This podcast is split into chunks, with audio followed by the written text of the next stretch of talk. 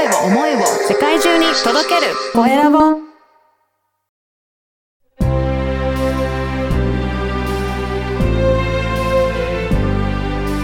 経営者の志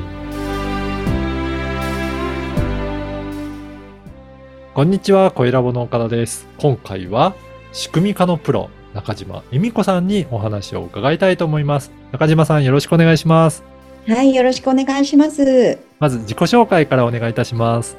はい、えー、会社を2つやっておりまして、はえー合同会社エリアラボという会社の代表と、うんあと株式会社 B クリエイトという会社の代表取締役をやっております。おーこれ、それぞれの会社、どんなことをやってるのか教えていただきたいんですけど、はい、どういったことをやってらっしゃるんでしょうか？はい。はいありがとうございます。あの、最初本当に仕組み化のプロって言っていただいて、本当になんか、あの、恐縮ですという感じなんですけど、私が、あの、非常に仕組み化というものが好きでして、で、えっと、いろんな局面で仕組み化って必要だと思うんですが、まず最初にあの、合同会社エリアボラボっていう会社の方を発足させたんですけど、そちらはですね、あの、まあ、社長のめんどくさいを取り除きますっていうキャッチフレーズはい。で、それはどういうことかっていうと、もともと違う業種で、えー違う内容で会社を立ち上げたんですけど、うんコロナで全部あの仕事がなくなってしまうということがあってですね、その時やることなくなったので、まあいろいろ知ってる経営者さんのところ挨拶回りをした時に、はい。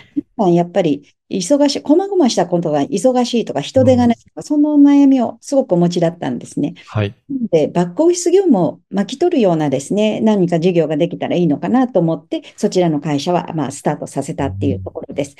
で、もう一つの会社なんですけれども、はいそ会社の中でですね、クライアントさんが、えーエステサロンとか治療院、うんあの、あとは多店舗展開していきたいような、あの、企業さんが結構いらっしゃってですね、はい。その時に、えー多店舗展開とか、あの、まあ、FC 化ですね、ファン、うんと、フランチャイズ化、そういったあのご質問をよく受けることが多かったのと、あとはそういった代理店展開とかしていく時の営業資料をですね、えっと、うん。制作を頼まれるっていうのが、非常に営業資料の依頼が本当多いんですよね。はい。なので、そこを資料を作るだけではなくてですね、えーそれ以外のこともお手伝いできないかということと、あとは、えーまあ、美容業界には全く知識なかったんですけど、うんそちらに興味を持ち出してですね、うんえー美容機器の販売、修理、あとはそういった多店舗展開ですね。その会社として、えー株式会社 B クリエイトを作ったっていう感じです。これどちらもやっぱり仕組み化っていうところがポイントになるんでしょうかね。そうですね。やはりそこの部分が、あの、皆さん悩まれてるところが多いという感じでしたので、はい、うんそこお役立て、えーいただいてるって感じです。うん。やっぱりバックオフィスの業務も、やっぱりいろいろ社長さん、細々したところって、だんだんめんどくさいというか、誰かに任したいなと思っても、そこの人にお願いするのも結構大変だったりとかするから、やっぱりそのあたりをお任せできるっていうような内容なんでしょうかね。そうですね。あの、これ本当にラジオで、ポッドキャストで言っていいのかどうかなんですけど、私に最初、忙しいことそのものが問題だと思ったんですよこれ皆さんいろんな社長さんに言うんですけど、はい。なんですけど、こう年間ですね、この、おまあ、えー、ズームとか今ありますね。そういったものを使いながら、年間私600人から700人ぐらいの方とお話をするんです。はい。その中で、えっと、忙しいことそのものが問題じゃないなと思ったんですね。うん。えっと、先ほど言ったように、これ、ポッドキャストで言っていいのかどうかわかんないんですけど、宿便みたいにですね、忙しさが頭にこう固まってですね、はい。大きな塊となって、なかなかそこが分解できずにいらっしゃるっていうはい感じ、方が多いなと思ってですね何をやりたい、これをやる、あれをやるっていうことで、明確に決まっていればう、んそれやれる人を見つけてくればいいだけなんうです。ん。そこを分解できなかったりとか、優先順位とか列語順位をつけられないとかですね。それはバックオフィス業務であれですね。はいあとは多店舗展開。まあ、これからあの大きく拡大していく時の局面である。どっちにしろですね、そこのなんかこう、タスク化とか作業化とか、順番を決めるとか、その辺が皆さん難しいと思ったのと、自分もそこで苦労してきたっていうのがあったので。おーはいそうか。だから、やりたいという大きな塊はあるんだけど、それを分解して人に渡すとか、これからやんなきゃいけないっていう、そこの整理だったりとか、タスク化が、皆さん苦手な方が多いっていうことなんですかね。そうですね。あの、皆さんすごく真面目な方が多いので、全部自分でやってしまおうとされるんですね。うんなので、むまたね、社長さん、あの、できてしまうんですよ。はい。で マルチタスクなので、できてしまうので、まあ、本当にそうなった方には、ちょっとあの、言葉というか、ちょっと強めなんですけど、はい。あの、社長さん、わかります。できることたくさんあるのはうん、本当わかります。でもね、今できることたくさん、あの、たくさんいろんなことできる社長さんいっぱいいるんですよって言っちゃうんですね。はい。ですけど、できることをやらない勇気を持ってくださいっていうような、まあ、セミナーなんかもやるんですけど、はい。そんなことをお伝えして、あのーまあ、できてしまうのはできてしまうんですけど、それをやらないと。でやら、ないと。うんで、それを外に出すって。で、自分はですね、やっぱり一番社長さんとして、えー使うべきところに時間を使う、うんね、戦略を立てるとかですね。はいはい。やっぱりそうですよね。そういったところに力をかけるためにも、他の方にお任せできるような業務は、なるべく任せて、戦略の方に時間を使うっていう、そこをやっていかなきゃいけないっていうことなんですね。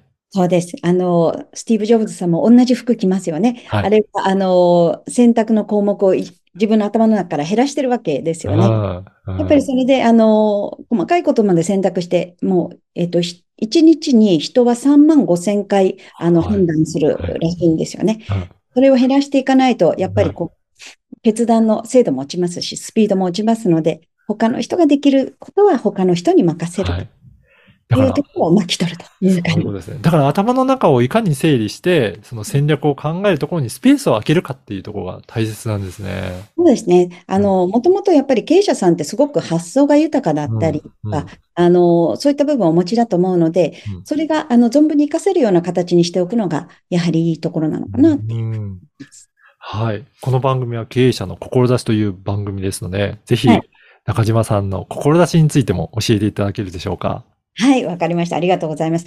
私がですね、あの、一番嫌なこと、逆に嫌なことはですね、選択肢が少ないことなんですね。はい。なので、選択肢を多く持っていただく。まあ、選択肢がたくさんあるっていうことはすごく、うん、楽しいこと、ウキウキすることですし、あとは自分のこう、ミッションというか、あの、やっていきたいことを、が人を楽しませることで、はい。えー楽しませたら勝ちっていうあ思ってるんですね。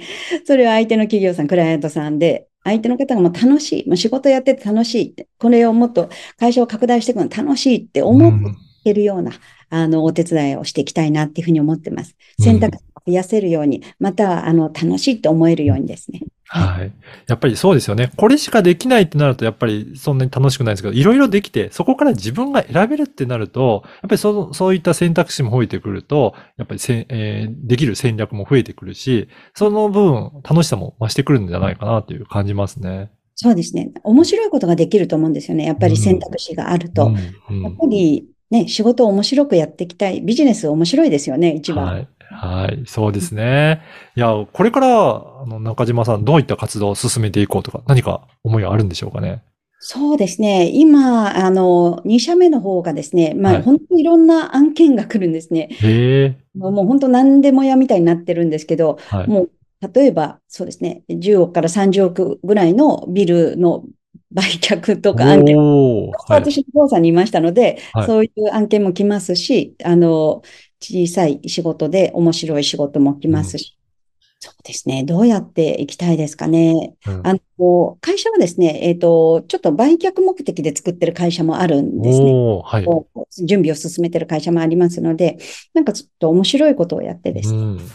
えーまあ、売却までいけたらなっていうふうには思ってます。いや、今後も楽しみですね。はい、はい楽しみですね。で、これから、あの、実は中島さんは朝活も始めるというふうに伺ってるんですけど、はい。はい。ぜひそのお話も聞かせていただけるでしょうか。はい。あの、これはですね、皆さんを巻き込んで、えっと、私自身がやりたかったことなんですけど、はい。あと、一人だと本当にサボるので、えー周りの経営者の方をちょっと巻き込みたいなと思って、で、でちょっと曜日とかはですね、確定ではないんですけど、金曜日の朝早くに、まあ、はい。ここは7時にしたいんですが、8時ぐらいにですね、1時間を使って、えーはい。経営者のための朝活をやりたいと思ってまして、はい。で、その中は、あの、皆さん、経営者さんって戦略を立てる時間ってなかなか取れないですよね。それを強制的に取る。まあ自分がその時間を取りたいからなんですけど、うんその1時間の中で何をやるかって何をやろうかっていうところなんですけど、まず朝起きて皆さん寝起きてますよね。うんなので私もそうなんですけど、ストレッチをやります。はい。で、その後、えーどこでもいいから、もうおトイレ掃除が一番いいと思うんですけど、5分間の時間を与えて、皆さん掃除をしていきましょうと。はい5分、ここに集合で戻ってきてください。うん ということで、あの、皆さん好きなところ掃除をしてくると。はい。で、5分後帰ってきますと。それで、まあ、ストレッチもして、お掃除もして、すっきりしたところで、えー戦略を立てるタイム。うんこれはもうワークの時間ですね。うんえー先週の振り返りと、おまあ、次、これからの1週間のアクション。戦略をですね、もっと将来の夢とか大きな部分でもいいんですけど、そこを立てていくと。うん。で、えーその後、まあ、15分とか20分とか取った後はですね、えー参加している人同士で、えーいくつかブレイクアウトルーム、ズームのブレイクアウトルームに分けて、シェアタイムですね。うん。まあ、お互いのおお話聞くと刺激受けますから。そうですね。うん。で、その戦略立てるところに、あの、今の課題っていうのを書いてもらおうと思ってまして、うんで最後の、まあ、あの、数分で、えっと、その課題について、私なりのですね、あの、まあ、こんなような解決法がいいんではないかっていうような、はいえー本当に、えっと、バックオフィス業務とかやってますと、いろんなケーススタディをですね、企業さんからいただきますので、そこで何か、あの、お役立ていただけることがあれば、その中で、して、っていうような1時間にしたいと思ってます。すごい濃密な1時間ですね。そう、できるかな？いや、でもすごくこれ興味ある経営者もの方いらっしゃると思うので、ぜはいひこの経営者の方、参加してみたいなっていう方いらっしゃれば、このポッドキャストの説明欄にお申し込みのフォームも用意させていただきたいと思いますので、ぜひそこからお申し込みいただければと思います。ははい、い。これ、やらなくちゃいけなくなりましたね。そうですね。ぜひ、ははいい、期待しております。はいはい。ありがとうございます。はい。今回は仕組み化のプロ、中島由美子さんにお話を伺いました。中島さん、どうもありがとうございました。ありがとうございました。